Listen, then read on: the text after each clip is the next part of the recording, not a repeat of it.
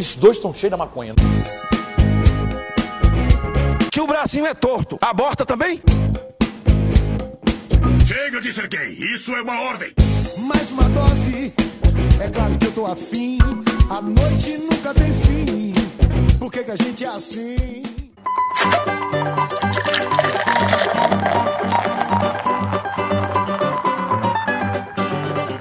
Bem-vindo ao podcast do Fala Mais Bebe, o podcast mais comunista da podosfera. Eu sou o Jean Correia apresentando essa loucura e hoje o convidado é o dono do canal do YouTube mais importante do Brasil, Lúcio Big. Olá, Jean, obrigado aí pelo convite. Olá, pessoal que está ouvindo aí o nosso podcast. Pois é, Jean, eu sou um brasiliense que resolveu atuar na área da fiscalização pública, né, da gente chama de controle social, uhum. e criei aí um tempo atrás uma coisa chamada OPS, que inicialmente era Operação Pega Safado, depois se tornou Operação Política Supervisionada, que hoje faz parte do Instituto OPS. Então a gente fiscaliza gastos públicos de todas as esferas do país eu te conheci, Lúcio Big, acompanhando alguns canais que começaram a mencionar o seu nome. Principalmente, Maestro Boggs, hum. Pirula. Me inscrevi no teu canal e a partir disso, cara, eu comecei a ficar completamente fissurado uhum. e querer aprender um pouco do que tu fazia. E isso vem a próxima pergunta: é como para o pessoal entender um pouco, né? Como fazer essas investigações? Tá, Jean, bom, primeiro eu fico satisfeito, fico feliz de ouvir, né, eh, que você tem, tem aprendido, que você tenha gostado do meu canal. É, é um tema bastante árduo, é uma, uma coisa assim para muitos enfadonha, né? Uma, uma receita para o fracasso para quem é quem quer ser youtuber, né? Tratar desse assunto, né? Você falar de política, de você falar de gastos públicos, né? Muitas pessoas não querem se envolver, não querem saber disso, mas existe uhum. sim um nicho, é, existe um grupo de, de cidadãos que realmente tem interesse nisso. Porque já é muito importante que as pessoas saibam o seguinte: é, no poder público existem órgãos que fazem o controle, o interno, o controle externo das contas, né? Então a gente tem Sim. os tribunais de contas, tem os ministérios públicos de conta, controladoria disso, controladoria daquilo. Fora isso, tem os órgãos internos de cada um desses, desses órgãos que, faz que fazem o controle dos gastos públicos, enfim. Uhum. É, só que a gente não pode ser ingênuo de achar que esses órgãos vão conseguir fazer a fiscalização de tudo. É importante que saiba que, por exemplo, um, um Tribunal de Contas da União, é, ele é um órgão que fiscaliza gastos a nível federal. Então a gente está falando de gastos de milhões e milhões e milhões, ou até bilhões de reais. Uhum. Só que aquelas, aqueles, aqueles pequenos gastos acabam passando despercebido por muitos é, órgãos de controle.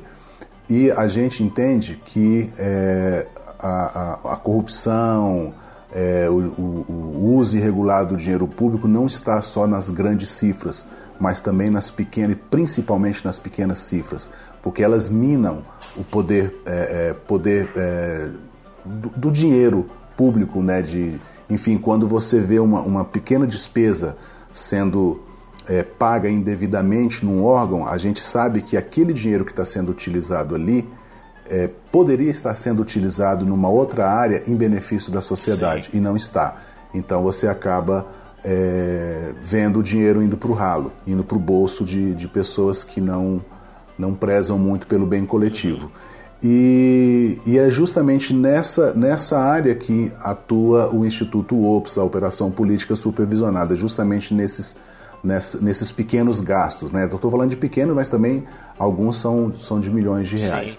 É, aí vamos supor que a pessoa quer fazer, uh, quer fiscalizar. Eu sempre digo o seguinte: uh, eu sempre imagino, é, porque eu moro em Brasília, é uma cidade grande, é uma cidade onde os principais órgãos federais é, estão aqui, então assim a gente tá, tem tudo na mão aqui, tá? Uhum. É, só que a gente sabe que a realidade do Brasil não é Brasília o Brasil tem 5.570 municípios, a grande maioria são pequenos municípios.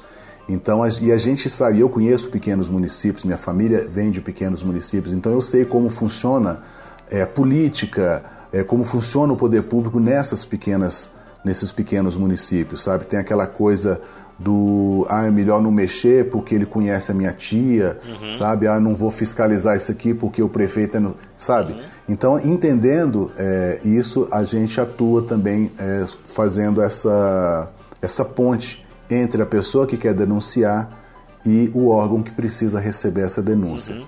Então vamos supor que a pessoa agora está num pequeno município, ele quer fiscalizar uma, uma despesa, sei lá, da prefeitura, sei lá, é, aquisição de, de, de insumos para combate à Covid. Sim. Né? Sei lá, seringa, não sei o que, papapá. Ah, mas eu ouvi dizer que está superfaturado. Como eu faço isso? Bom, é, devemos partir do princípio que uh, todos uh, os órgãos públicos têm que disponibilizar, disponibilizar à sociedade dados de tudo que eles fazem, inclusive, principalmente, de gastos. Uhum. Então, isso a gente chama de transparência pública. Então, a, a prefeitura ela é obrigada a ter um site e este site tem que ter ali todas as despesas e receitas do município. Então ali você já tem uma forma de saber quanto aquela seringa é, custou, quanto aquela, sei lá, aquela máscara custou.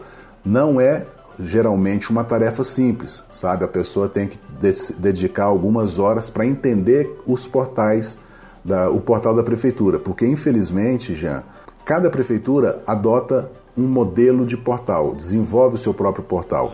Existe um projeto é, feito pelo Senado que disponibiliza um portal pronto para qualquer município de graça. Basta o município falar, eu quero. O Senado instala isso no servidor da prefeitura, dá o treinamento para o pessoal e assim já tem tudo pronto. Simplesmente a prefeitura é só, basta lançar os dados. Sim. E já fica assim, quer dizer, se todas as prefeituras adotassem este modelo, ficaria muito fácil de repente para a gente fazer um tutorial ensinando como pegar o, a, as informações nesta, nesta, no site da prefeitura. Claro. Mas como a realidade é diferente, cada prefeitura tem um modelo diferente, a gente tem que partir do princípio do, do geral, ou seja, toda prefeitura tem que ter uma área chamada transparência dentro dessa área transparência tem que ter todas as despesas, uhum. tem, que também vai ter a, a, terá as receitas também. Então, dentro dessas despesas, ele tem que sair garimpando é, ali para encontrar aquela, aquela despesa ali. E uma vez que ele encontra a, a nota lá, o empenho da, das, da aquisição daquelas seringas, daquelas máscaras e tal, aí ele vai fazer uma busca simples no Google, é, que a gente usa hoje Google, né? É, quanto custa uma seringa X? Ah, no mercado custa 10. Quanto que a prefeitura pagou? 30. Opa, peraí, três vezes mais caro? Não dá, uhum. né? Então houve uma, um superfaturamento nessa compra. Aí ele vai ter que vai é, elaborar de maneira bastante simples, tá? Ninguém precisa ter conhecimento jurídico para fazer uma denúncia, simplesmente vai entrar em contato com o órgão, no caso de prefeitura, ele vai procurar o Tribunal de Contas e vai falar, Tribunal de Contas, olha, eu encontrei aqui esta, este empenho, é, que tem aqui, a prefeitura gastou 30 reais em cada seringa, só que eu verifiquei que no mercado ela custa 10. Uhum. Aí o tribunal vai receber aquela denúncia e ele é obrigado a investigar. Aí vai atrás. E aí a gente torce que, que a coisa seja feita de acordo.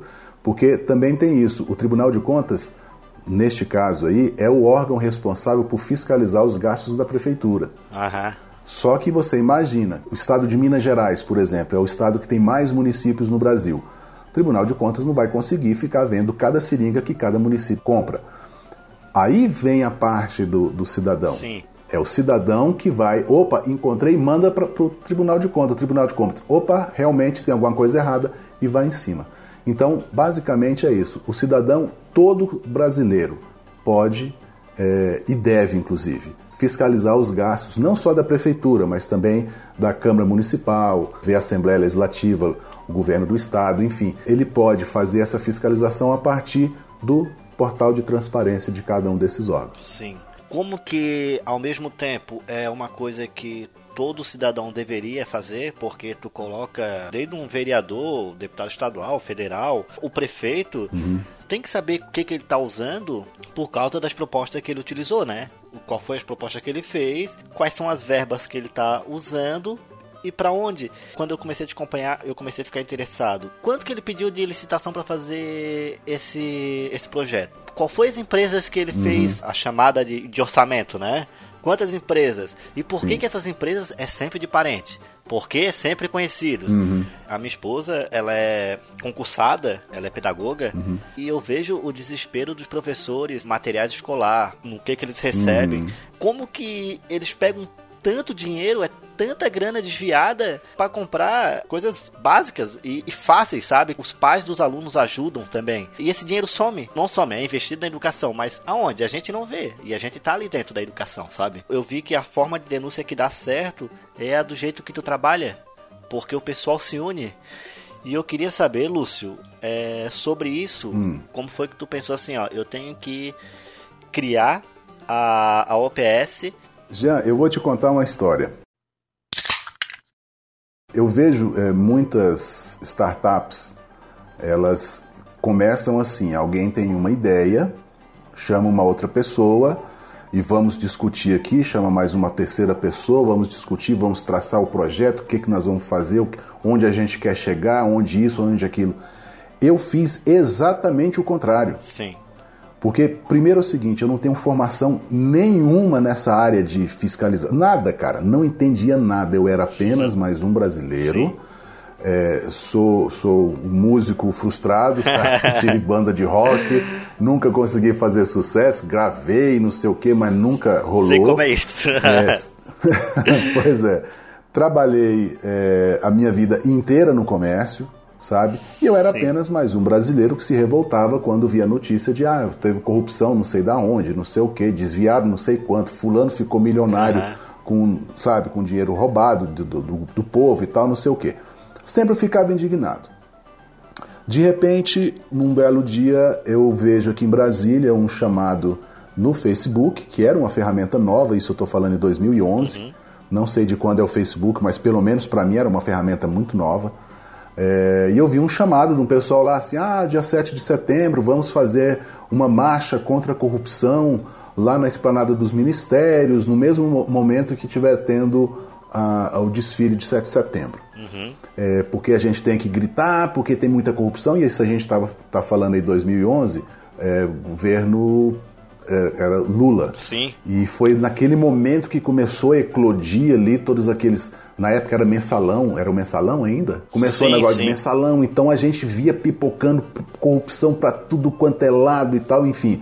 A, a- a mídia se interessou muito por aquilo, começou a jogar aquilo para o público.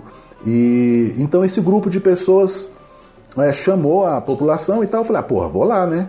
Aí eu fui, cara, Sim. no 7 de setembro. Mesmo quem não conhece sabe como é que funciona ali a esplanada dos ministérios. São duas grandes avenidas, Aham. é, uma de um lado do outro, né? Assim, paralelas. E de um lado acontece o desfile de 7 de setembro, que eles partem é, sentido Congresso Nacional Torre de TV. Então eles, entre aspas, eles sobem a, a esplanada e essa turma toda foi para o outro lado fazendo o, o movimento oposto. Então enquanto a- a- o, o desfile de 7 de setembro acontecia subindo, a gente estava descendo. E eu imaginei, assim, no estalo eu falei, ah, vai ter uma- umas 500 pessoas. Cara, foram 20 mil pessoas. Quando eu olhei aquilo, eu juro pra você que eu arrepiei, cara. Que lágrimas desceram dos meus olhos. Porque quando eu cheguei lá embaixo, atrás do Congresso Nacional, que eu estava bem na frente, que eu parei e fiquei olhando pra trás aquela multidão.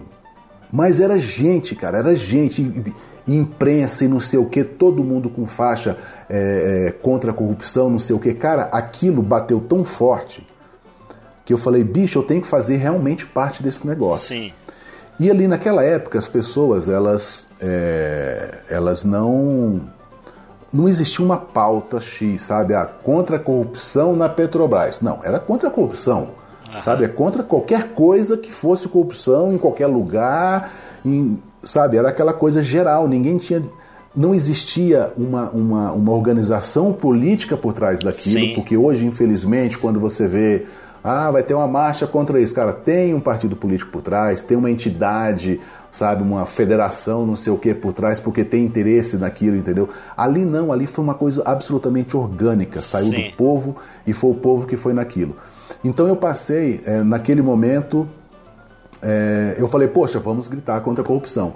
Aí depois teve outra marcha na- em- no mês seguinte, aí eu passei a fazer parte de um grupo de combate à corrupção, era nacional, aí eu fundei ele aqui em Brasília e não sei o quê. Só que aí eu fui vendo o seguinte, cara, não tá resolvendo muito essa história da gente ficar uma hora, duas horas debaixo de um sol de estalar mamona, é, chega lá no final, a gente canta o hino nacional e vai embora. Sim. Eu acho que a gente precisa cutucar a onça com a vara curta. Acho que a gente tem que ir lá na ferida. Sim. Aí foi justamente num momento que estava vindo a lei de acesso à informação. Que a lei de acesso à informação ela foi promulgada em 2011 e passou efetivamente a funcionar em maio de 2012. É, e foi justamente nesse período que essa lei diz o seguinte: que se você, Jean, quer uma informação é, de qualquer coisa que seja do poder público, Sim. você vai no portal de transparência. Não está lá, aí você utiliza essa lei de acesso à informação e fala: órgão, eu quero tal informação. E eles vão ter que te dar essa informação. É lei, passou a ser lei. Sim. Então, antigamente a gente pedia, ai, deixa eu ver a nota de, de- de despesa de não sei o quê. O órgão não estava nem aí para você. Sim. Entendeu? Quer dizer, você não conseguia. Então você não tinha condição de fazer uma fiscalização. Quando veio a lei de acesso à informação, ela falou: meu irmão, o- você pediu, o órgão vai ter que te dar. Existem, claro, aquelas as exceções, né, que são informações confidenciais, não sei o que, pessoais e tal. Mas assim, a grosso modo, você tem acesso a tudo. Sim. Aí eu comecei em casa, isso trabalhando no comércio, aí chegava ali no, no final de semana, de noite, sei lá onde for, eu ia lá e começava a mexer, cara, sem entender nada, cara, eu não entendia patavina daquilo. Só que eu começava, a, eu, eu sou autodidata, assim, sabe? Eu aprendi muita coisa na minha, aliás, tudo que eu aprendi da minha vida foi meter nas caras. Aham. Aí eu fui fuçando daqui, fuçando dali, eu- aí eu descobri o que foi a, a, a- o que a verba indenizatória, que eu chamo de maldita verba indenizatória, que é aquele dinheiro público disponibilizado ali no Congresso Nacional para deputados e senadores. Aliás, não só não existe só lá, tá? existem praticamente todas as casas legislativas e não só casas legislativas, existem muitos órgãos que também eh, pagam a- alguns eh, escolhidos lá essa verba indenizatória, que é aquele dinheiro que no caso ali da Câmara, por exemplo, o deputado tem disponível, ele pode gastar aquele valor sem precisar licitação. Né? Quer dizer, é uma compra que o poder público está fazendo sem licitação. É, e ele simplesmente apresenta a nota e fala: Ô Câmara, eu gastei é, 30 mil reais com fazendo o jornalzinho. Sim. Mas ele não precisa provar que fez o jornalzinho. Ele simplesmente entrega uma nota fiscal e a Câmara, ah, tá bom, deputado, toma o dinheiro aqui de volta. E eu comecei a ver, cara, tinha cada coisa, sabe? Sim. E aí, aí respondendo, quer dizer, isso foi só a introdução para responder essa pergunta, viu? Não tem noção como que eu tô gostando de ouvir isso, meu. Tem que aprender mais sobre política. E eu peguei e joguei a cara nisso. Quando eu falo contigo agora e tu começa a contar essa história, eu fico muito feliz porque é isso daí. Bota a mão na massa, entendeu? Você tem que fazer alguma Isso. coisa. E isso não tem noção. Continua aí que eu tô muito interessado, cara. Não, legal.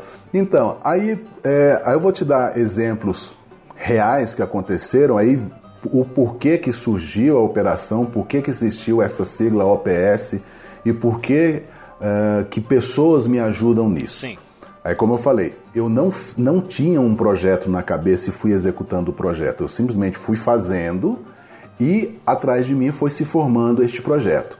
Então, por exemplo, é, o Google veio para revolucionar o mundo e trouxe o, o Street View, né? Então ali eu conseguia andar nas ruas de qualquer cidade do Brasil, da maioria das cidades do Brasil, sem precisar sair de casa. Sim. Aí eu vi uma despesa que me chamou muita atenção, que foi a locação de uma caminhonete, uma Hilux. É, não vou lembrar mais valores, mas assim, se hoje uma locação mensal de uma Hilux custa 10 mil reais, o deputado naquela época ele pagava 20, 20 mil reais Caraca. por este carro. Aí é, eu descobri o endereço da empresa, a empresa lá em Teresina.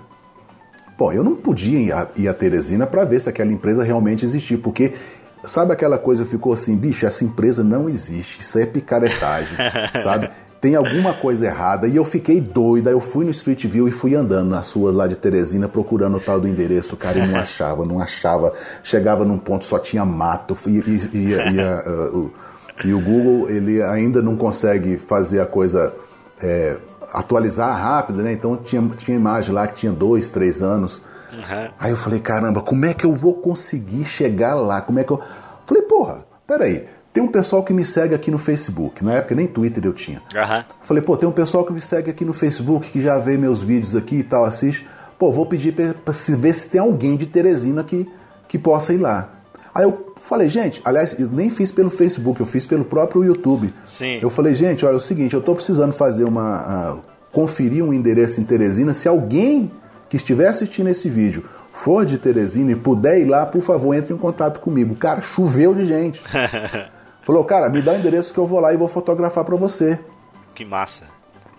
Aí umas duas ou três pessoas foram e mandaram a foto, sabe? E todos os três, é, em, em, momentos diferentes, de locais diferentes, assim, posições diferentes de foto, me mandaram sempre o mesmo endereço, uma padaria.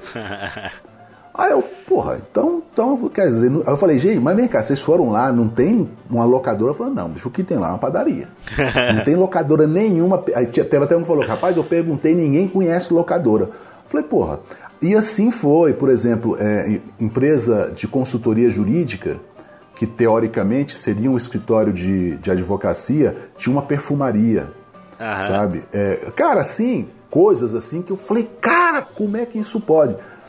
Aí eu acabei é, é, fazendo uma, uma. Aliás, inclusive, Jean, essa história toda de fiscalizar deputado e senador veio de um senador aí da sua, da, do seu estado, cara. Do Paulo Bauer. O Paulo Bauer, ele é o responsável pela criação da OPS.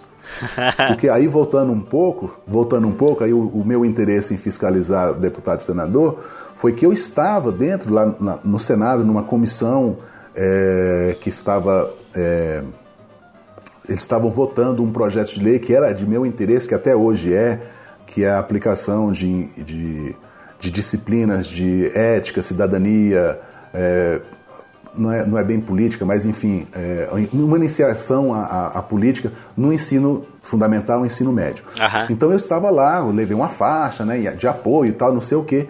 E ali durante a comissão, né, as pessoas, eh, os, era só senador, aquele monte de senador aí discutindo o projeto disso, discutindo o projeto daquilo, aquela bandaleira toda. Sim. E o Paulo Bauer, cara, batendo um papo com o Agripino Maia, conversa de, de, de botequim mesmo, sabe?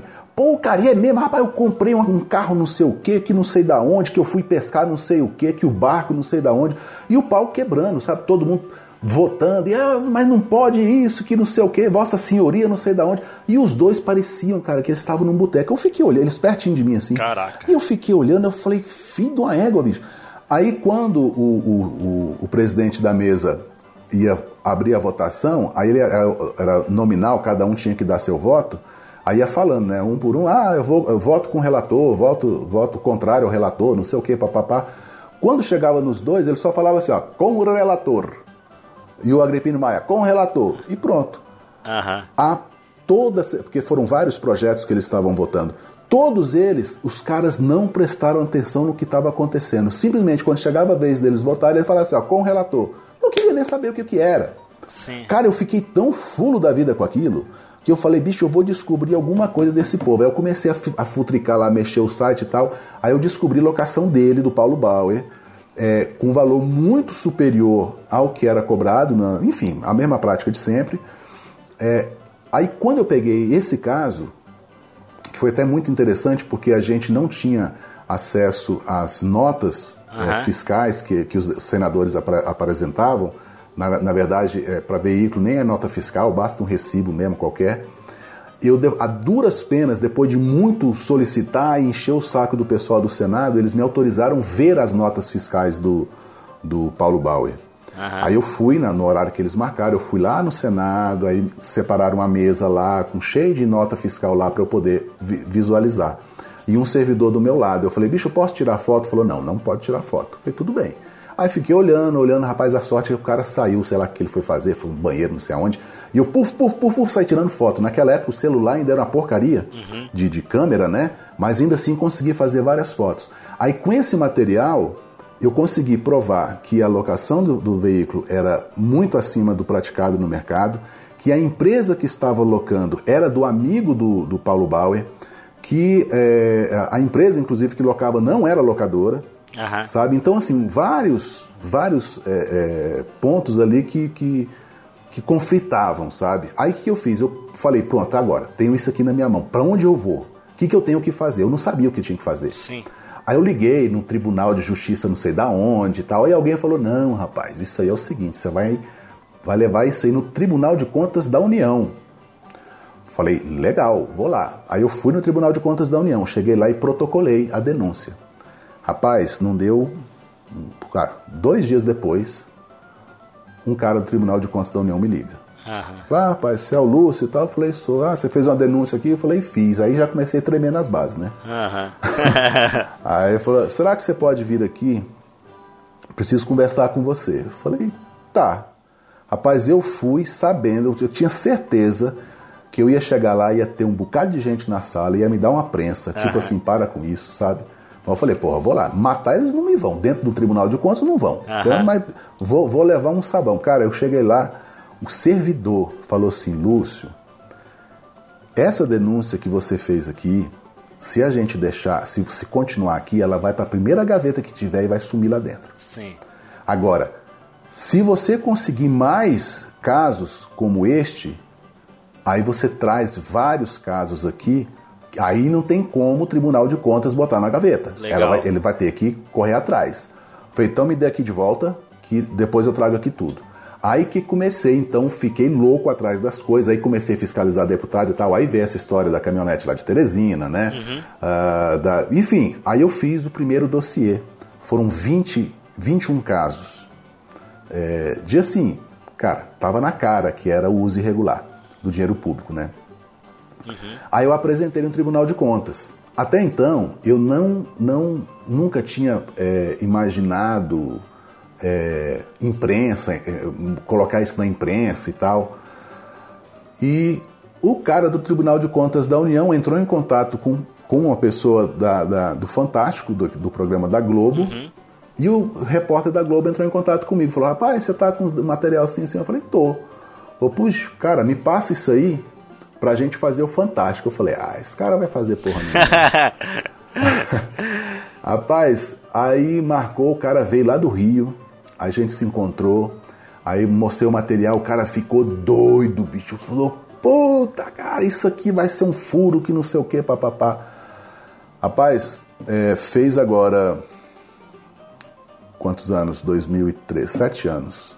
Há sete anos atrás, setembro de, de 2013, uhum. foi ao ar uma matéria do Fantástico mostrando esses casos. Aí o jornalista foi, o, o repórter foi, né, vi, aí sim, ele pode, né? Ele, ele foi de avião lá e tal, foi, foi em Teresina, foi, no, foi em, em, São Paulo, foi no Rio, foi não sei o quê. Ele foi onde tinha os casos que eu apresentei, ele saiu é, confirmando cada um desses casos. Que legal. E fez a matéria, é, a matéria especial do Fantástico daquele dia foi justamente com isso. Aí a coisa bombou, sabe? Aí todo mundo ficou sabendo que, que era Ops, tá, não sei o quê. É, e assim, aí quando eu vi, quando eu olhei para trás, eu já tinha visto eu vi que eu tinha criado uma, um grupo de, de, de colaboradores uhum. que é, no Brasil inteiro, que quando eu precisava de foto, porque esses 20 casos que eu te falei aqui, praticamente todos eles eu precisei de voluntários que fizessem fotos nos endereços lá na cidade deles. Sim. Entendeu? Então, quando eu vi, eu já tinha criado essa, esse grupo de trabalho, sabe? Esse, tinha esses colaboradores todos. E num momento, num dos vídeos, que à medida que eu ia fazendo, fechando cada caso desse, eu fazia o vídeo, falava, ó, o que, que eu encontrei? Eu encontrei isso, isso, isso, consegui a foto, não sei o que, tal, papá, papá. Aí, num determinado momento, eu falei assim, pô, isso aqui tá parecendo uma operação para pegar safado. Uhum. Isso aqui é uma operação pega safado, cara. Isso ficou. a, a, a jornalista Cristina Serra, ela na época ela fazia um, uma participação no programa do Jô, que era as meninas do Jô. Então era ela, a Lilian Vitfib, mais, ah, sei lá, mais duas lá. E ela viu essa matéria e tal, não sei o quê. Aí, e lá no Jô Soares ela falou, ah, da, que a operação pega safado, né? O pessoal riu e tal. e isso ficou, isso pegou, entendeu? Só que aí depois me, me alertaram, falaram, ó, bicho, é, a operação para pegar safado, então automaticamente você está chamando as, as pessoas que você está fiscalizando de safado, isso pode te render aí processos e tal, melhor mudar o nome. Eu lembro disso. Aí eu já, ne- aí nesse momento eu já tinha uma- um grupo na, na- no Facebook, tinha, sei lá, 4, 5 mil pessoas no grupo, É, era muito ativo esse grupo, né? E lá eu falei, gente, ó, precisamos mudar o nome, vamos mudar, mas eu quero manter a sigla OPS. Então a gente fez a votação, as pessoas sugeriram nomes, depois desse nome foi- a gente foi filtrando, depois botei para votação os nomes finalistas e acabou ficando Operação Política Supervisionada. Aham. Enfim, e aí em dezembro de 2018, era um desejo meu já de muito tempo, de oficializar, de, de, de formalizar esse trabalho todo. Então eu criei o Instituto OPS, que é Observatório Político e Socioambiental, então sempre preservando a OPS. Aham. E, então hoje a operação política supervisiona- supervisionada é o grupo de trabalho de fiscalização de gastos públicos que está sob o guarda-chuva do Instituto OPS. E hoje a gente vai no Brasil inteiro, gastos no executivo, gastos no jurídico, a gente faz estudos, faz relatórios, enfim, a gente está expandindo o trabalho, a gente está amadurecendo também, sabe? É, apren- tem aprendido muito com esse tempo todo e, e pessoas, inclusive, muitas pessoas entram em contato não só para pedir ajuda, ah, pô, me ajuda aqui a fiscalizar, não sei o quê, não, às vezes para oferecer também e às vezes até para criticar.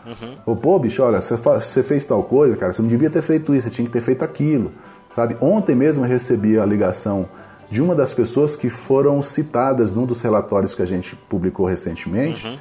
É, ele entrou em contato para ó, tal informação não é bem assim, viu? É assado, mas olha, seu trabalho é legal, não sei o quê. Sugiro você fazer tal coisa. Então, assim, as pessoas, a gente percebe que as pessoas querem é, que haja um trabalho dentro da sociedade do, de, de, de fato do controle social.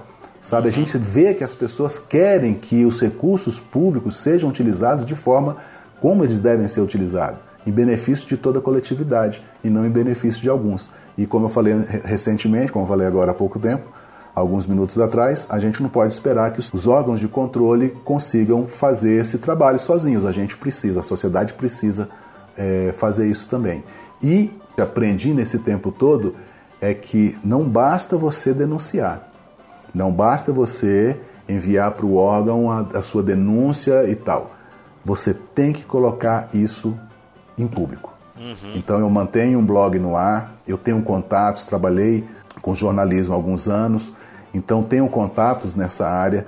Então sempre quando tem algum material eu tento publicar e tento espalhar e as redes sociais ajudam muito, Sim. porque quando você expõe um caso, você expõe uma situação, aquela, os envolvidos eles se sentem na obrigação de dar uma resposta, sabe? Então, quando você chega e fala, o Tribunal de Contas de Mato Grosso usa verba indenizatória para conselheiros no valor de 65 mil reais Aham. e eles não precisam sequer prestar contas, a sociedade toda se revolta e começa uma pressão em cima deles. Então eles têm que fazer alguma coisa. Sim. Entendeu? Então é muito importante que não só denuncie, mas também que coloque de maneira responsável isso a público.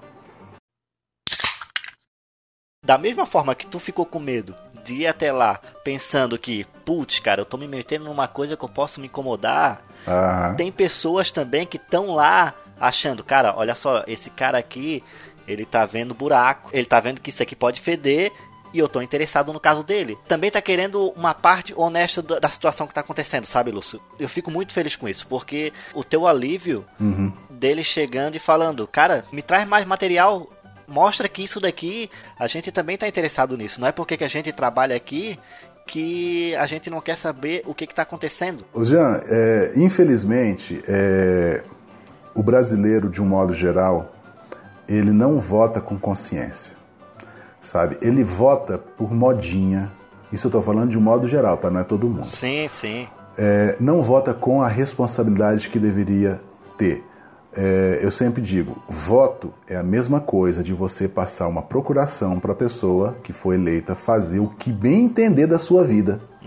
Eu ainda ouço as pessoas falando, eu não gosto de política. Cara, você pode até não gostar de política, mas você não pode ignorar a política. Sim.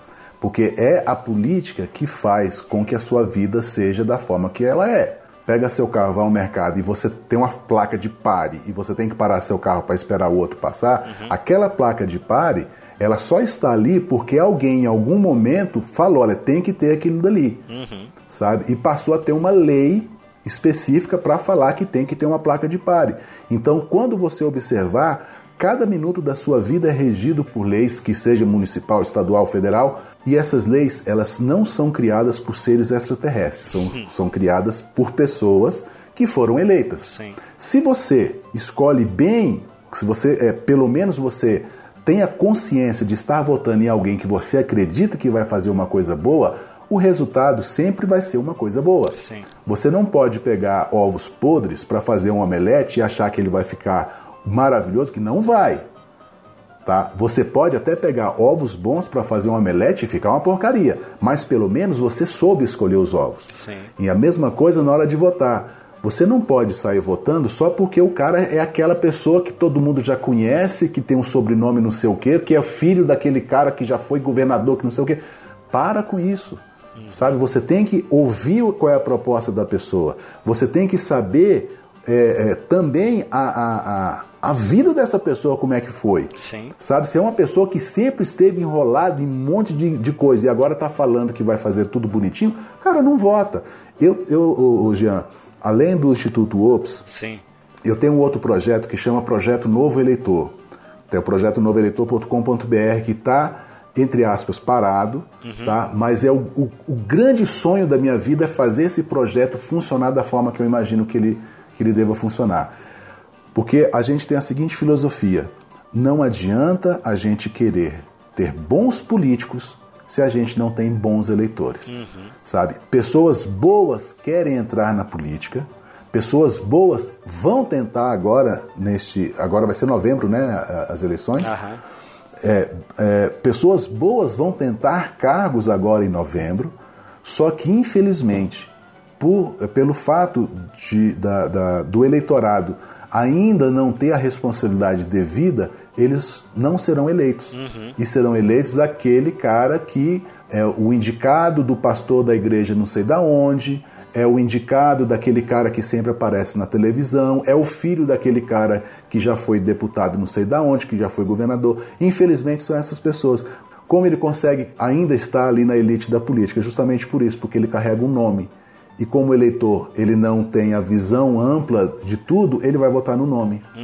Então esse é o problema. Como aconteceu em 2018, Jair Bolsonaro ele foi eleito não foi só pelas pessoas que gostariam de vê-lo no poder, mas pelas pessoas também que não gostariam de ver, não queriam ver o PT mais uma vez no poder. Nesse ponto que você acaba escolhendo não só o melhor, mas você começa a escolher o menos pior. Então é candidato, cara, já começa desde agora, pega um papelzinho, vai no computador, vai anotando o nome de cada um, procura saber quem essa pessoa é, o que, que, é, que, que essa pessoa já fez da vida, entendeu? Porque se você escolhe uma pessoa que sempre se portou de maneira condizente com o que a gente espera de um político, então ele pode até fazer uma grande besteira depois que, que foi eleito, mas pelo menos você fez a sua parte. Inclusive no projeto Novo Eleitor, se tem um, um candidato que ele tem processos na justiça, quer dizer, isso foi até antes da, da, da lei da ficha limpa. Aham. Mas assim, ele pode até ter projeto de ter algum processo, é, como ele não- não foi julgado ainda, ele pode ser candidato, não tem Sim. problema. Ele tem algum processo na justiça de- por corrupção, por não sei o quê, alguma coisa que não seja briga de marido e mulher, cara, faz o seguinte, não vota nele não, deixa ele resolver o problema dele com a justiça, sabe? Numa outra oportunidade, se ele se candidatar de novo, aí, se ele tiver tudo ok com a justiça, é, é, vote nele. Mas se tem alguma pendência, cara, não, é melhor deixar pra lá, sabe? Procura outro. Então, assim, vai garimpando porque acha, a gente sempre acha. Seria o, o, simples, o básico, né, das pessoas entenderem. Porque se tu tens alguém, um amigo, até um amigo que, tipo, tá envolvido com algum problema judicial, tu já bota o pé pra trás e fala, putz, o que que tá acontecendo uhum. aí, cara? O que que é isso, tá ligado? Por que que na política a gente não faz a mesma coisa? Aqui no Sul, o Big, todo político hum. tá envolvido com corrupção, cara. É incrível. Tá com a ficha limpinha, ele nem aparece. Ele nem chega ali nos três mais voltados, sabe? Uhum. O Sul é bizarro, irmão. O, o Sul é bizarro. A gente tem um recorde, cara, do político mais eleito do mundo, não é nem do Brasil, é do mundo, no, aqui, cara, no Sul, que é o Pitanta, que é um vereador que tá há 38 anos no poder. Tu consegue Caraca, imaginar isso, cara? É mesmo. O apelido dele aqui é Pilantra. e tá sempre sendo eleito a gente é rodeado por pessoas que têm o conhecimento no mínimo de política e entendem o que está acontecendo ao uhum. nosso redor.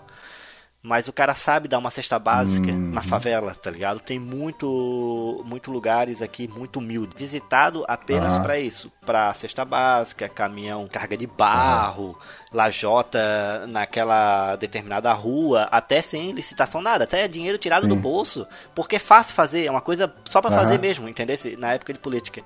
E aí, ó, tá até hoje aí. Política do pão e o circo, o cara acha que você é um deus, né? Uhum. É aquela história, né? Às vezes a pessoa vê um prefeito, ah, o prefeito asfaltou minha rua. Vou votar nele de novo. Mas peraí, não, ele, ele assaltou a rua porque é obrigação dele. Uhum. Sabe? Eu, eu, até vi uma, uma, um meme uma vez o seguinte: você agradecer um prefeito, que seja, é, por ter feito uma obra na sua cidade, é a mesma coisa de você agradecer o caixa eletrônico por ter te entregue o dinheiro. Sabe? Não tem sentido, cara. Simplesmente as pessoas estão lá para fazer o trabalho deles. Sim. Sabe? Se, é, é, se asfaltou a rua, ótimo, cara. Fez o trabalho dele, ponto. Ah. Sabe? Ninguém é Deus porque asfaltou a rua ou porque. Sabe? E, infelizmente, isso já acontece, cara. Horrores no Brasil.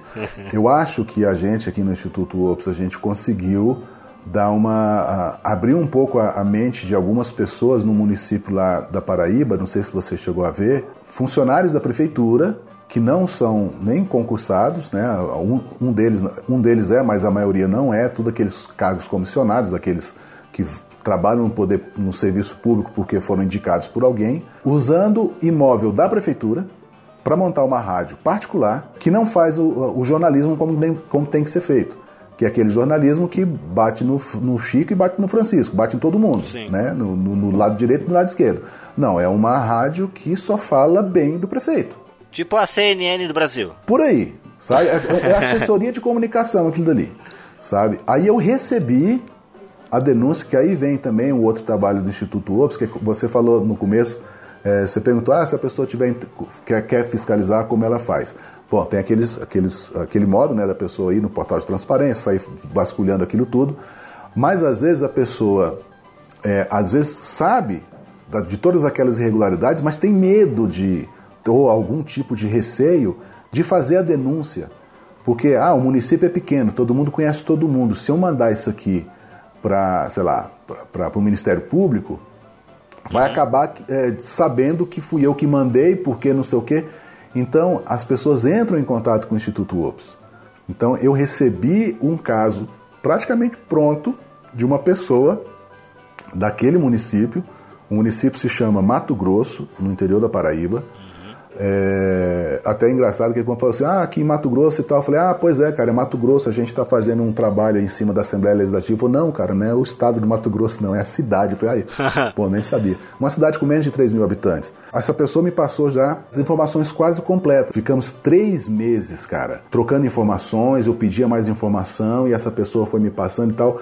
Porque é algo que você tem que ter muita certeza é, para evitar levantar falso contra alguém. Sim. E isso dá uma, uma, um, um problema danado. Então, durante meses a gente foi trocando informações, eu fui apurando casos, eu fui vendo isso, fui vendo aquilo, fui coletando informações, até chegar no formato que aí eu tinha tudo ali, que a gente via que realmente foi uma rádio criada é, pelo assessor do prefeito, os moradores do, do, do município achavam que, olha que legal, temos uma rádio, que bacana. Ok, tinha uma rádio, que bacana de fazer publicidade positiva, bastante positiva para o prefeito, que é candidato à reeleição. Uhum. Chegaram a fazer, inclusive, uma enquete para saber em quem as pessoas votariam para prefeito.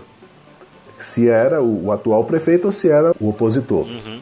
E claro que na enquete deu o, o prefeito. E o pior, aí foi que. Aí, cara, quando eu vi a enquete, eu falei, meu irmão, a gente tem que dar um basta nisso.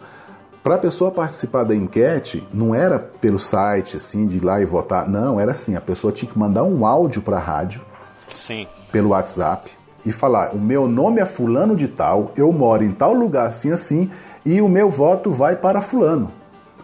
Ou seja, as informações que, eram, que foram coletadas, ah, imagina um município de 2.900 pessoas. Talvez metade seja de eleitor. Então a gente está falando de 1.500 pessoas eleitores. É, desses, 300 entraram em contato com a rádio para dar o voto. Ou seja, bicho, é um percentual muito grande de intenção de voto que os candidatos já ficaram sabendo, principalmente o prefeito. Sim.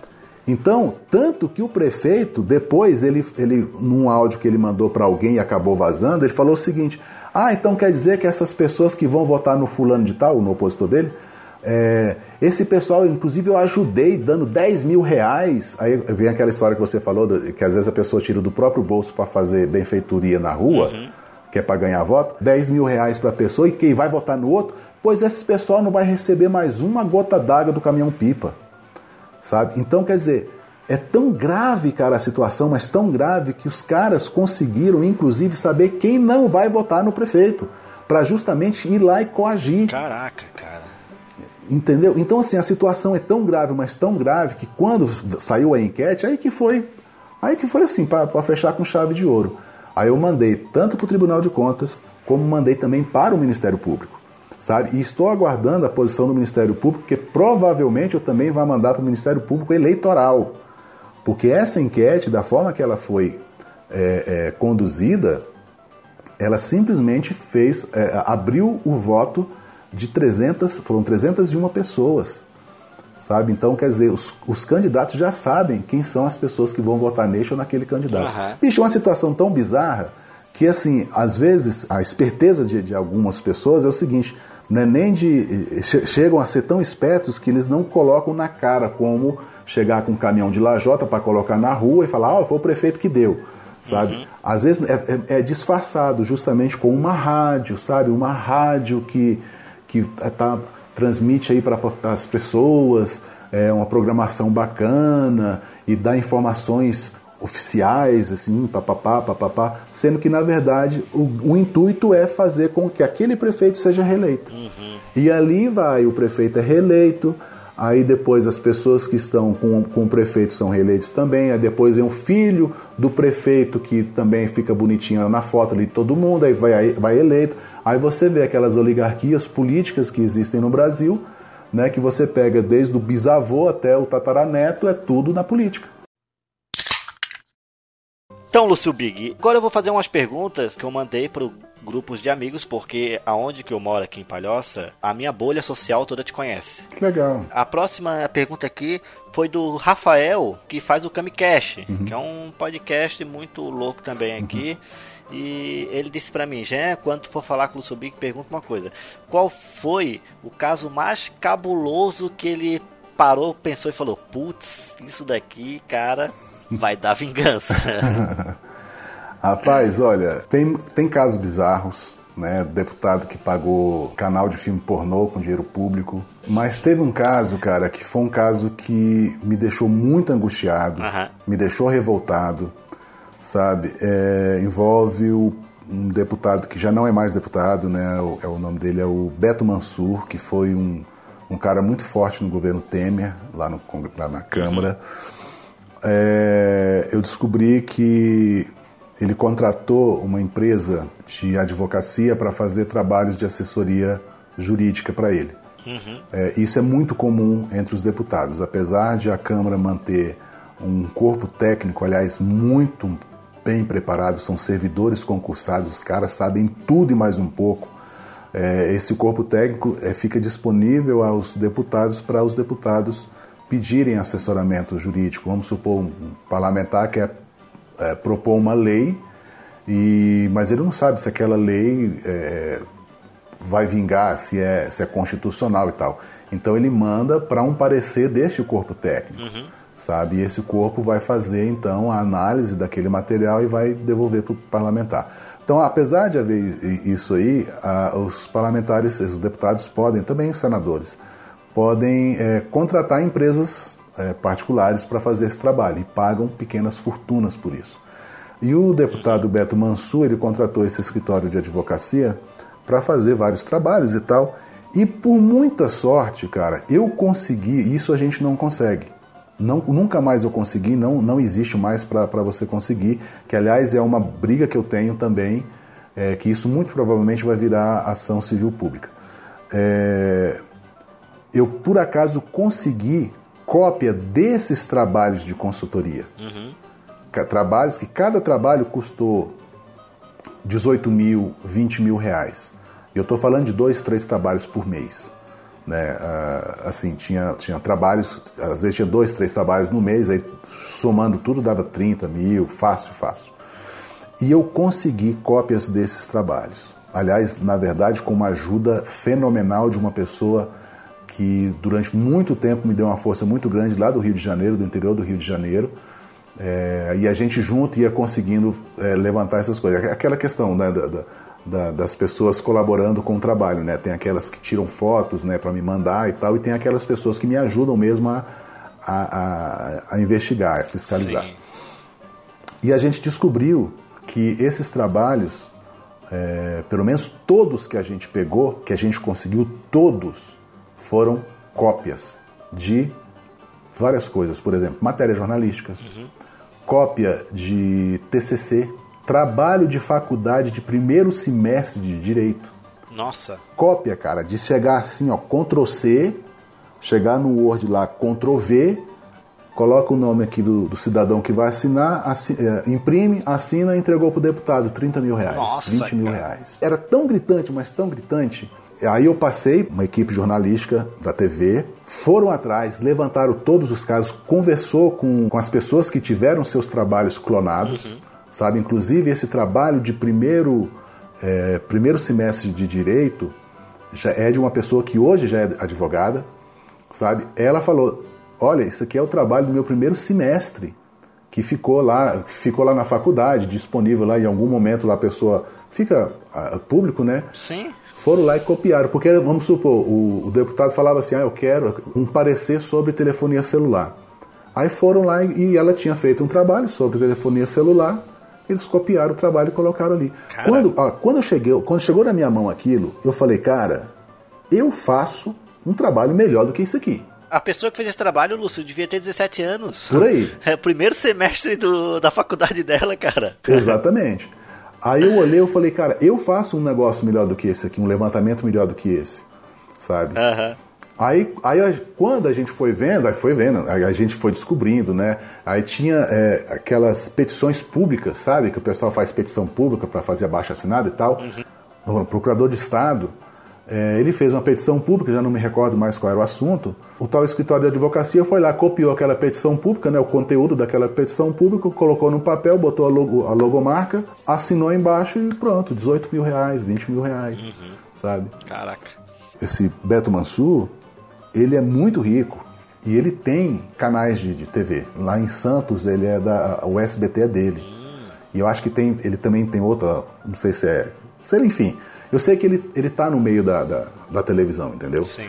E quando eu passei esse caso para televisão, eu falei, pô, show de bola. O jornalista, cara, o repórter, bicho, isso aqui vai dar o que falar e tal, não sei o quê.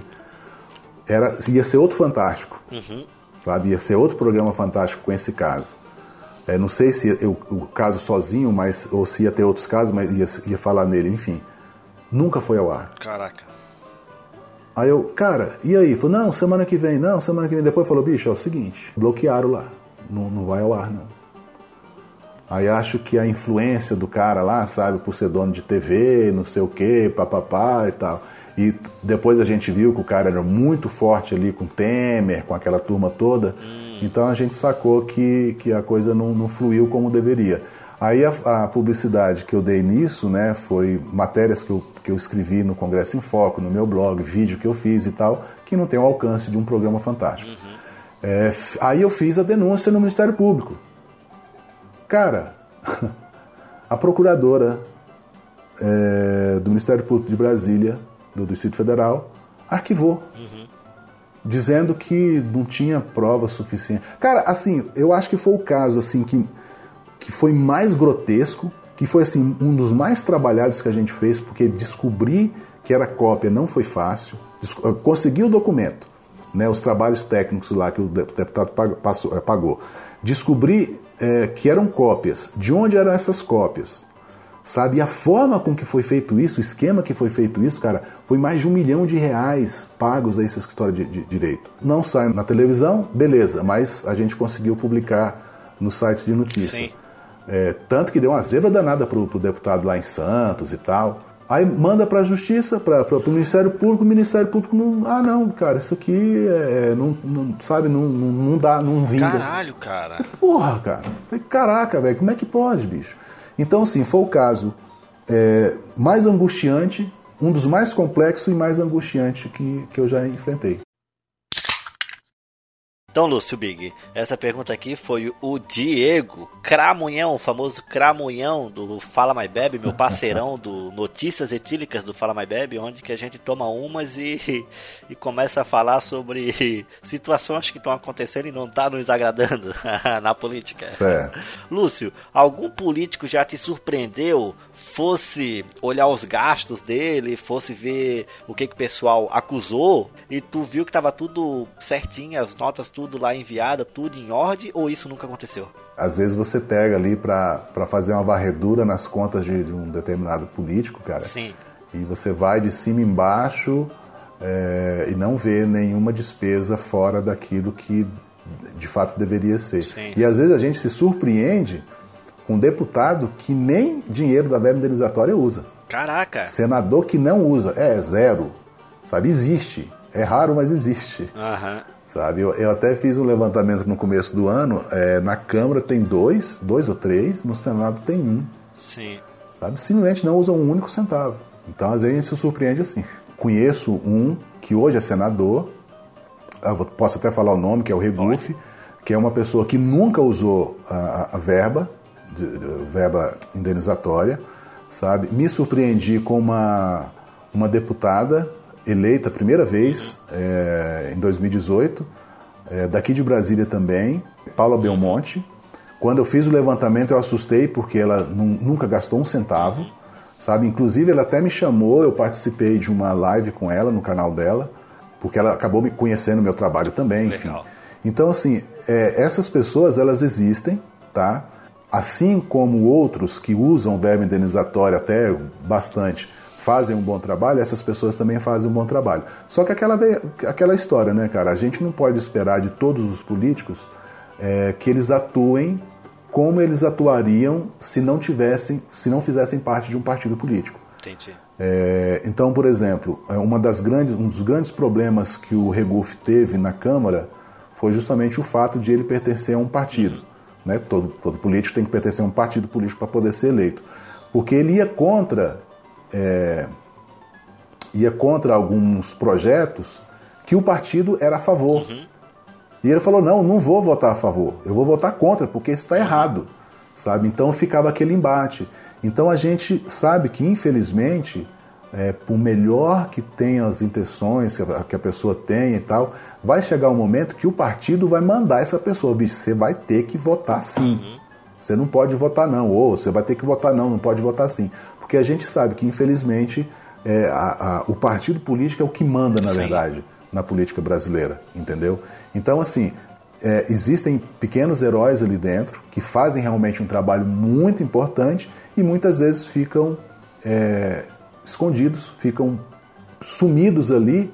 O que faz a notícia acontecer são os, os as maracutaias e não sei o que, papapá. E essas pessoas acabam ficando ali meio que escondidas. Mas elas existem. Lúcio, eu quero saber o seguinte: qual foi a maior operação e o maior valor resgatado? A maior operação que a gente fez até hoje, inclusive, a gente vai lançar a segunda etapa dessa operação, é, é a Operação Tanque Furado, que a gente está analisando notas fiscais. A gente analisou na primeira etapa notas fiscais dos deputados é, e senadores, uh, notas fiscais de despesas com combustível. É, dentro da verba indenizatória deles, eles podem abastecer veículos não só dos próprios, deles mesmos, né, dos próprios parlamentares, mas também de, de pessoas de, do gabinete. É, e a gente descobriu que existe uma, uma verdadeira festa, porque não existe o controle. Ah, o, o Zezinho do gabinete lá do deputado Fulano tem um gol álcool. Né? E aí o abastecimento não quer dizer que daquele álcool, do, os 5 mil reais de abastecimento, não, não foi daquele golzinho, entendeu? Então a gente foi descobrindo assim que não existe nenhum controle.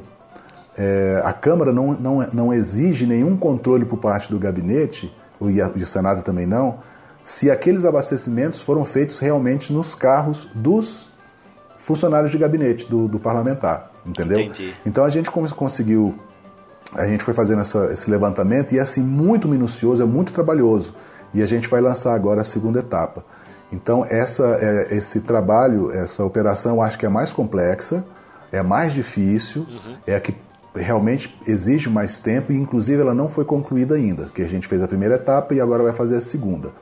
Agora, em matéria de valor de uma tacada só, foi um deputado paraibano chamado Wellington Roberto, que ainda hoje é deputado, que a gente descobriu que ele abastecia os carros dele lá e, da, da e da, do gabinete dele, teoricamente, uh, no posto de gasolina do irmão dele. É, uhum. Ah, houve perda do dinheiro público nisso, já que ele tinha que abastecer, porque qual o problema de abastecer no posto do irmão? Bom, existem leis e leis são, eh, existem para serem seguidas. A lei diz o seguinte, que uh, o, o poder público não pode contratar empresa que tenha uh, como propriedade o próprio gestor ou parente dele até terceiro grau. No caso, o deputado não poderia contratar serviços ou comprar produto, que for o caso ali, de um, de um posto de gasolina que fosse dele ou que fosse de algum parente dele até terceiro grau. E a gente descobriu que era justamente do irmão dele.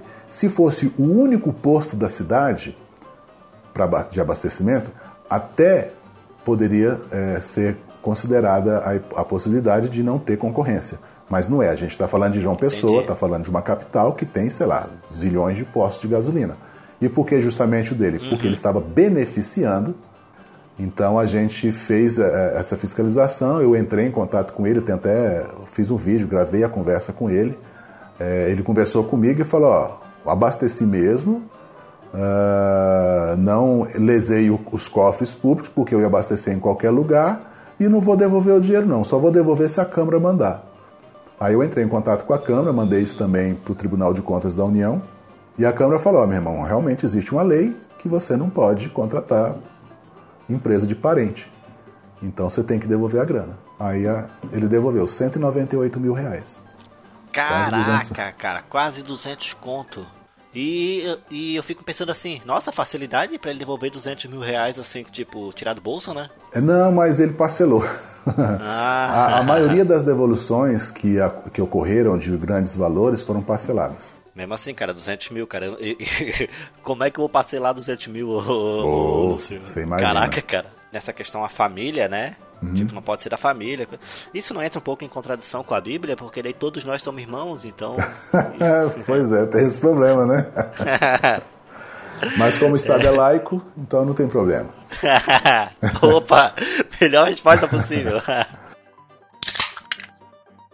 Então, Lúcio, agora para descontrair um pouquinho, eu quero que tu me diga, tipo, a situação mais engraçada que aconteceu nessas tuas investigações, que tipo, não sei que tu achou bizarro ao ponto de começar a rir sozinho e hum. tipo, nossa, isso chega a ser engraçado tanto no nível bizarro ou hilário mesmo. Ah, cara, eu acho que o caso do, do deputado que contratou canal de filme pornô com dinheiro público, eu acho que esse aí não, não, não tem que supera, cara. Ele, na época da Copa do Mundo, 2000 e quanto? 2014. É, um deputado lá do Acre, é, como é que é o nome dele? Eu sempre esqueço o nome dele. Não é do Acre, ou deve ser tipo alguma coisa de tipo Velociraptor ou T-Rex, tá ligado? ele. Não, ele é o seguinte, ele. É, o, o- dentro da verba indenizatória existe a, a- a previsão de gastos com o escritório parlamentar. Então o político tem o gabinete dele aqui em Brasília e ele pode montar o gabinete, ou um, ou dois, ou três, ou quantos ele, ele quiser, e o dinheiro permitir dentro da verba que ele tem, né? ah, montar Sim. um escritório político na cidade dele, ou enfim, onde tem. eh, onde ele tem interesse. É, e aí paga-se então o aluguel do imóvel, paga-se a conta de água, de luz, de telefone, IPTU e tal, internet e tal. E ele, bom, enfim, ele fez isso e tal. E na época era Sky, acho que Sky não existe mais não, né? Não sei. Eu sei que ele contratou o pacote da Sky. E naquela, eu fiscalizando e tal, quando eu vi aquela conta alta, cara, falei, ué, bicho, mas que conta alta de TV acaba essa, né? de, de inter- na verdade, de inter- achei que era, que era internet, né? Aí eu começo a, a conseguir a, a nota, aquela notinha, né, da despesa lá. Aí eu vi, bicho, sete instalações de TV a cabo. Falei, como é que é esse negócio, cara? Aí eu consegui, aí mais uma vez, colaboradores e tal. Quando eu, eu falei isso no grupo, tá, lá na- na- no Facebook, não sei o que, acho que eu fiz a pergunta, né, como se poderia ter sete pontos de instalação, porque eu usava, é, sei lá qual que eu usava aqui em casa, era um ponto, dois, não sei o que, e de repente sete, eu falei, pô, o cara deve morar numa mansão, que ele deve ter alugado uma mansão. Aí essa pessoa que trabalha, que né, naquela época trabalhava para essa, para a Sky, falou, não, é o seguinte, existe esse, pacote que esse deputado contratou, dá direito a instalar quantas ele quiser, ou sei lá, até um limite de tantos, em vários endereços. Caraca. Então não precisa ser num, num endereço só, são vários. Eu falei, ah, é? Eu falei, é, são vários. Aí ele falou assim, e tem mais um detalhe, hein? Esse pacote que ele contratou, ele con- eh, contratou um pacote exclusivo de futebol, justamente Sim. na Copa do Mundo. E detalhe, ele não tem nenhuma ligação com o esporte. Até poderia falar, não, ele contratou um canal exclusivo de futebol, porque ele tem projetos para o futebol, não sei o quê. Não, Sim. nada, absolutamente nada. E falou, e tem outro, tá vendo esse, esse código aqui, não sei o quê, só uma sigla? Eu falei, sim, isso aqui é o canal é, de, de filme adulto. Eu falei, não acredito. Eu falei, é, pá, não. Aí, pronto, aí virou festa. Essa... Aí, cara, aí eu entrei, eu sempre entro em contato com parlamentar, né? Tento falar com parlamentar quando muito falo com, é, é, com assessoria e tal. Sim. E falei, olha, tá acontecendo isso e isso aí, aí, como é que vai ser? Aí, tipo assim, não me deram resposta, sabe? Eu não lembro, se, não sei se eu não consegui falar por telefone, mandei por e-mail, enfim, não, re- não recebi resposta. Falei, Sim. beleza. Bicho, meti na imprensa. Rapaz, esse troço deu um, um, um furdunço lá pro lado dele. Isso acabou tomando o Brasil inteiro de novo, sabe? Todo mundo sabia. Ah, o, o cara que usa dinheiro público cana- Até esqueceram o canal de futebol. O cara que usa dinheiro público pra filme pornô. Aí você já viu as memes, né? Se, se fosse hoje, na, né, a gente está no, no, no- momento meme da vida, né? Qualquer coisinha vira meme. Se em 2014 acon- tivesse o que tem hoje, bicho, o que teria de meme interessante do deputado com um canal de filme pornô? Acho que foi o mais hilário foi esse. Futebol de graça e filme pornô. Aí tá bom, né? Só faltou a cerveja. Ô Lúcio, então agora, cara, eu vou falar alguns nomes e tu vai me dizer a primeira coisa que vem na tua cabeça. Aff, tá bom, vamos lá. Vamos lá então? Beleza então. Primeira coisa que vier na cabeça. Primeira coisa, tu pode até tentar argumentar, mas de repente eu vou falar outro nome em cima, entendeu? Ah, entendi, entendi. Aham. Tá. Mário Sérgio Cortella, Show, Átila e Amarino, show, Mamãe Falhei, otário, Felipe Nelson, futuro, Olavo de Cavalho, babão, Bolsonaro, doido, Rafinha Basto, mané, Meteoro Brasil, ótimo, Lula, picareta, Michele Bolsonaro.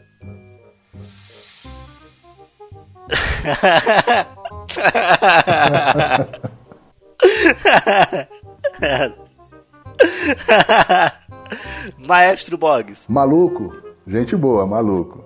Adão Bispo, Ih, feio pra caralho. Mas gente boa, gente boa. Ô Lúcio Big, você já tem a carteirinha da Ursal? Não e nem pretendo. Lúcio Big, melhor canal do YouTube do Brasil, é o melhor e o mais essencial, e é verdade. É que você está exagerando um pouco, mas enfim, a gente a gente tenta fazer um trabalho, a gente faz um trabalho sério e tenta é, alcançar o máximo de pessoas possível. Infelizmente, o algoritmo do YouTube não, não ajuda muito, mas pessoas como você, pessoas que estão assistindo aqui é, o, o, podcast também é, dão uma força muito grande para manter esse trabalho que a gente faz de fiscalização de gastos públicos, do controle social, de, de fazer com que as pessoas, que os cidadãos se envolvam no controle social é, é muito importante. Então agradeço pelo convite. É, espero um dia você também participar de algum, alguma live minha no meu canal. Vamos bater um papo e quem sabe logo, logo. E, gente, muito obrigado e sucesso aí no, no seu podcast. E, bom, e para quem quiser conhecer mais o meu trabalho, bom, eu sou um, um jornalista meio frustrado, então tenho um, um blog podem me seguir lá, luciobig.com.br, tem o site do Instituto, institutoops.org.br. Mas assim, vai no, no, Google e digita Lúcio Big, Lúcio espaço Big. Ali você vai ter todos os meios de comunicação ali, tudo que eu faço. E lembrando que todo o trabalho que eu faço é, depende de doações, então se você achar interessante esse trabalho que, que a gente desempenha e quiser ajudar financeiramente, é, pelo site do Instituto Ops você consegue fazer essas doações. E sigam-me, por favor. Galera, vocês ouviram então o que, que o Lúcio Big falou e o que, que o Lúcio Big fala é ordem. Então façam isso. e pessoal, esse podcast ele vai sair em todas as plataformas de podcast que é o que mais agrada e vai sair também lá no canal do YouTube do Fala Mais Bebe uns dias depois, mas é aquele negócio, né? Canal do YouTube para podcast não serve para nada, apenas para guardar material porque o YouTube tá uma vergonha.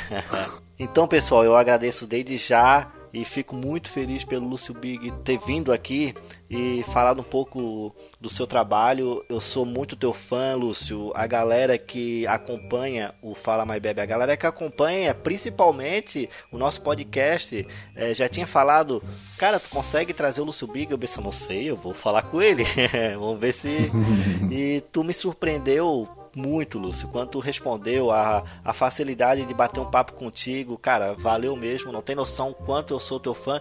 Quando eu digo que o teu canal é o mais importante do Brasil, é porque ele é. Se eu tivesse o alcance no YouTube de um Felipe Neto, de um Pirula, de um Atlas, de qualquer celebridade, cara, todo vídeo teu nome estaria sendo falado pro pessoal começar a acessar e, cara, isso que tu faz, não tem noção. Lúcio, agradeço de novo mais uma vez a tua presença aqui. Até a próxima e falou! -te. Valeu, gente. Obrigado, Jean. Um abraço.